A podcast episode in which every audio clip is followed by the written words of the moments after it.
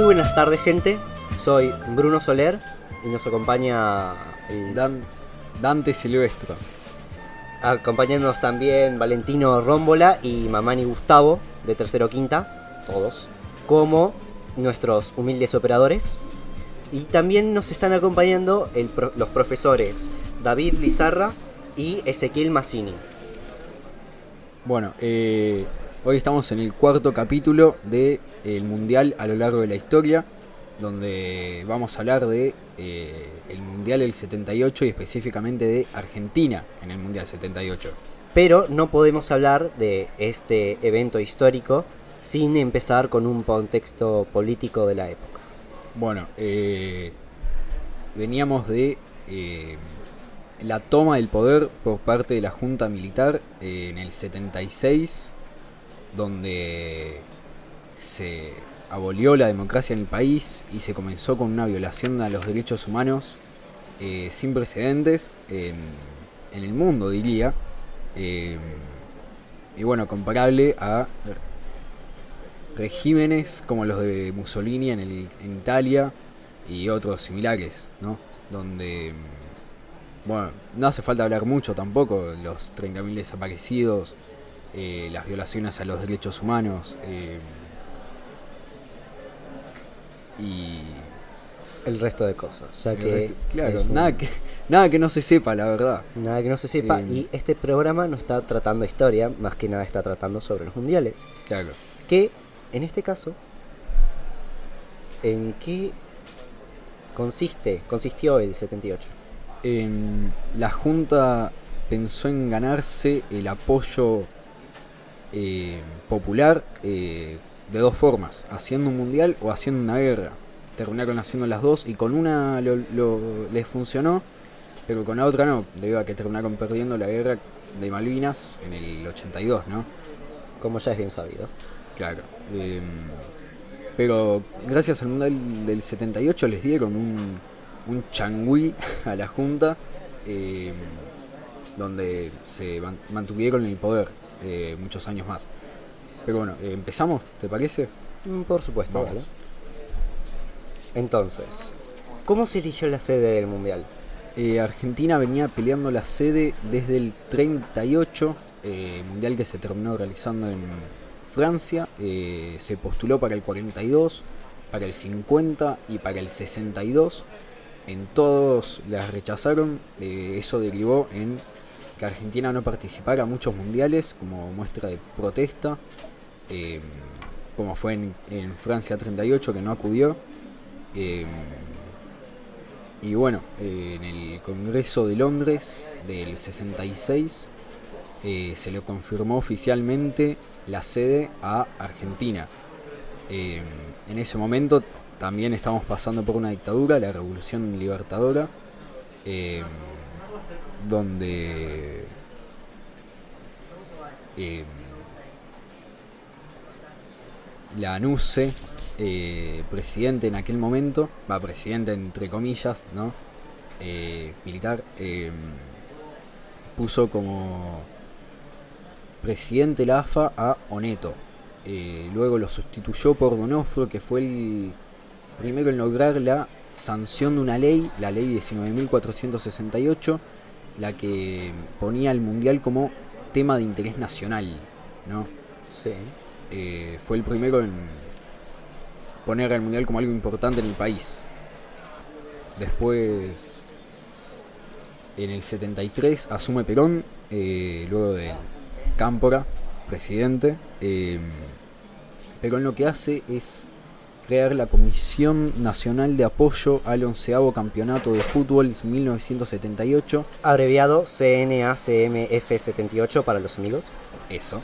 eh, donde en ese periodo lo que se hizo fue elegirse el logo del mundial, el cual terminó en dos bastones eh, celestes alzando una pelota que representaban dos jugadores dándose un abrazo de festejo. eh, En algún lado representado, ya que eran dos palos. Claro, mucho no se entiende, pero es eso, según Leonardo Buschi, que fue el que ganó el, el sorteo que hizo el gobierno, donde varios artistas del país eh, postularon sus ideas, ¿no? Después, eh, hasta ahí va bien, pero en el 76 asume la eh, el proceso de reorganización nacional. Eh, Durante la presidencia de María Estela de Perón. Sí, eh, donde la Junta eh, abolió el, eh, la Comisión Nacional de Apoyo al onceavo Campeonato Mundial de Fútbol 1978 eh, y creó el EAM, Ente Autárquico Mundial 78, eh, el cual se encargaría de todo lo que restaba para la organización del Mundial. Un nombre más corto, pero mucho más potente. Potente, sí. Eh, el primer presidente fue Omar Actis, que fue asesinado más tarde en situaciones muy sospechosas, donde primero, en primera instancia, se acusó a los montoneros de ser los asesinos y después se comprobó que fue un asesinato por parte de la Junta eh, debido a una riña interna, ¿no? donde Actis amenazaba los intereses de eh, Macera, pero favorecía a los intereses de otros miembros de la Junta y en su lugar se, se puso como presidente a Lacoste, a Carlos Lacoste, quien eh, de casualidad, digamos, del 77 al 79 aumentó en un 450% su patrimonio. Nunca dio explicaciones lógicas y murió en los años 2000 con la causa todavía abierta y sin haber sido sentenciado por fraude, ningún tipo de fraude. Argentino de corazón. Argentino. Corrupción y una causa sin finalizar. Sí. Bueno. Entonces,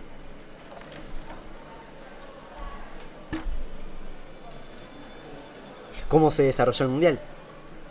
No. ¿Cuáles fueron los costos? bueno, eh, un tema, otro tema de debate también relacionado con el dinero eh, fue que el mundial. Entonces, ¿cuáles fueron los costos de este mundial? Eh, los costos también fue un tema de polémica debido a que el mundial costó alrededor de entre 500 millones de dólares y 700 millones de dólares. eh, cifra que en el 82, eh, en el mundial de España, eh, no se iría a gastar ni, un, ni siquiera un cuarto de la cifra que se gastó en el 78. Y teniendo en cuenta que en el 82 participaron 24 selecciones, mientras que en Argentina 16, y se contaron con 17 estadios, de los cuales dos fueron creados nuevos para, para el Mundial y 15 fueron remodelar- remodelados. Mientras que en el 78 se hicieron 6 estadios, 3 nuevos y 3 se hicieron de vuelta, por así decirlo. Y mm, aún así se gastó el- la cuarta parte en el 78 que en el 82 y la cifra recién se igualaría en el Mundial de Italia 90. Eh, bueno, otro dato también, Juan Alman, que fue uno de los grandes eh, abogados que eh, también denunció a Lacoste eh, y se encargó de todo ese tema, dijo que eh, cualquier empresa privada lo hubiera hecho por un 20% menos de lo que lo hizo la Junta. Y también dijo que en una reunión Videla le preguntó eh, cuánto va, va a costar el Mundial, 70 millones le dijeron. Y Videla dijo, si costara 100, lo hacemos, lo hacemos igual. Pero mm, igual es lógico que se hubieran gastado 150, 200 debido a que ellos querían el mejor mundial para vender al mundo entero el mejor país y lo nombraban ellos mismos como el Mundial de la Paz, donde mm, claramente no lo era, ¿no? O sea, tan solo decir que a 15 cuadras del Monumental había un centro clandestino de detención que fue el más grande en esa dictadura. El Colegio de Mecánica de la Armada. Eso. Y. Bueno, claramente no fue un mundial de la paz y el amor como prometía Videla. Ni uno de los mejores, a pesar de haber gastado siete veces la cantidad necesaria para que sea uno muy bueno. Claro, gastado entre comillas, se la fueron todas. Pero bueno. eh, ya podemos ir directo al mundial, ¿no? Sí, mm, yendo más con algo más técnico y teniendo en cuenta que es un poco complicado, ¿cuál era el formato de este mundial? Eh, se contaba con 16 equipos eh, divididos en cuatro grupos de cuatro equipos cada uno, eh, donde los dos primeros de cada grupo pasarían a una segunda fase, donde habían dos grupos más, cada uno conformado por cuatro equipos. En esta segunda fase, el primero de cada grupo llegaría a la final y el segundo de cada grupo iría a un partido por el tercer puesto.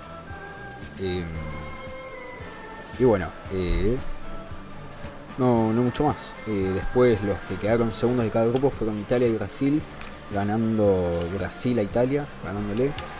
Y no mucho más, ya creo que podemos pasar al Argentina en sí en el Mundial. Durante la primera fase de grupo. Bueno, la primera fase de grupo. Eh, se clasificaron de forma directa, eso fue algo bueno para Argentina, debido a que tuvieron tiempo para prepararse haciendo una gira por el, por el continente eh, y eso los ayudó para llegar en forma. ¿no? Eh, después, eh, la formación que conformó al equipo campeón de ese mundial fue un 4-3-3 en el arco. Bastante tibio en realidad. ¿no? Bastante tibio, sin mucho ataque ni mucho mediocampo.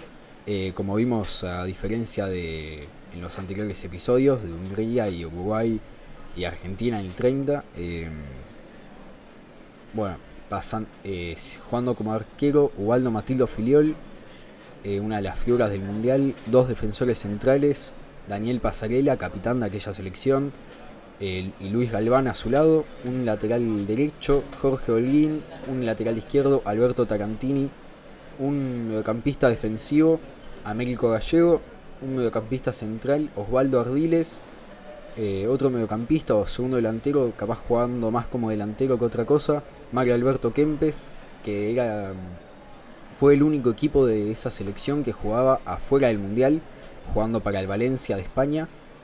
Y mm, ya en la delantera, eh, Leopoldo Jacinto Luque, eh, como centro delantero, extremo derecho, Daniel Bertoni y un extremo izquierdo, Alberto Ortiz.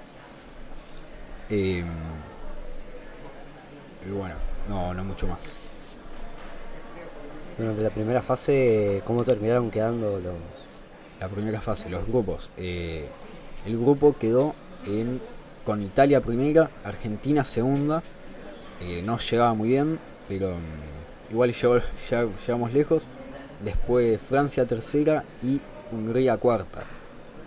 Todo esto ordenado en nivel de fascismo, ya que Italia es el primero el país en el que se fundó el fascismo y además que invadieron un país sin ningún tipo de motivación.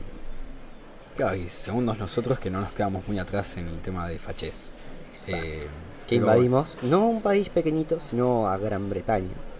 Claro, Pero sí. bueno, Pero bueno, eh, este partido Fútbol. contra Hungría fue el primero de la selección en el Mundial que terminó 2 a 1 con goles de Daniel Bertoni al 67 y gol del Beto Alonso al 75.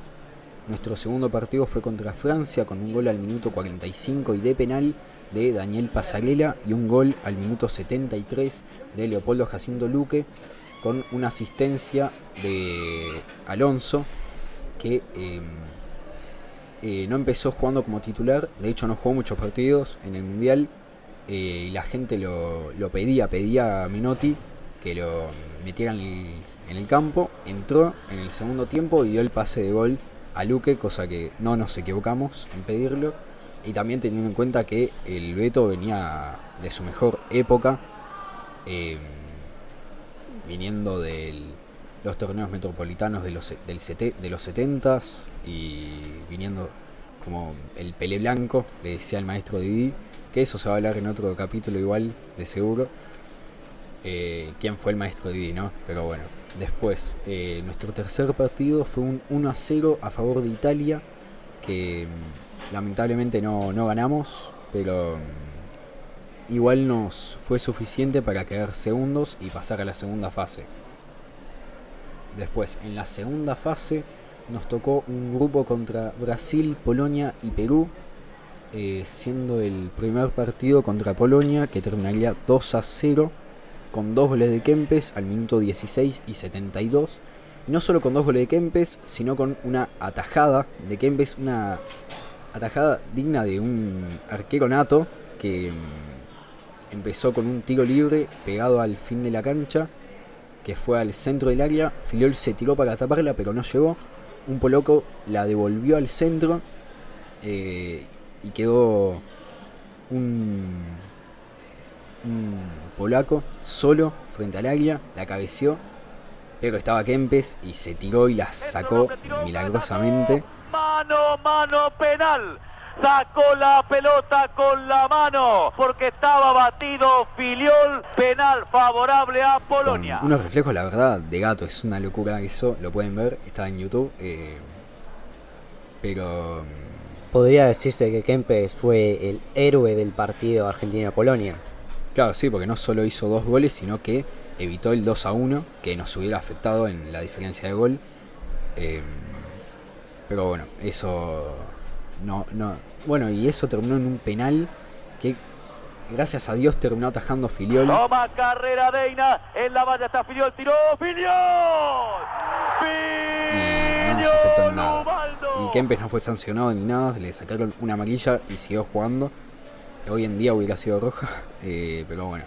Nuestro segundo partido fue un 0-0 contra Brasil, que mm, nos afectó en la diferencia de gol debido a que después necesitamos eh, necesitábamos hacer cuatro goles al menos contra Perú para eh, quedar primeros de grupo.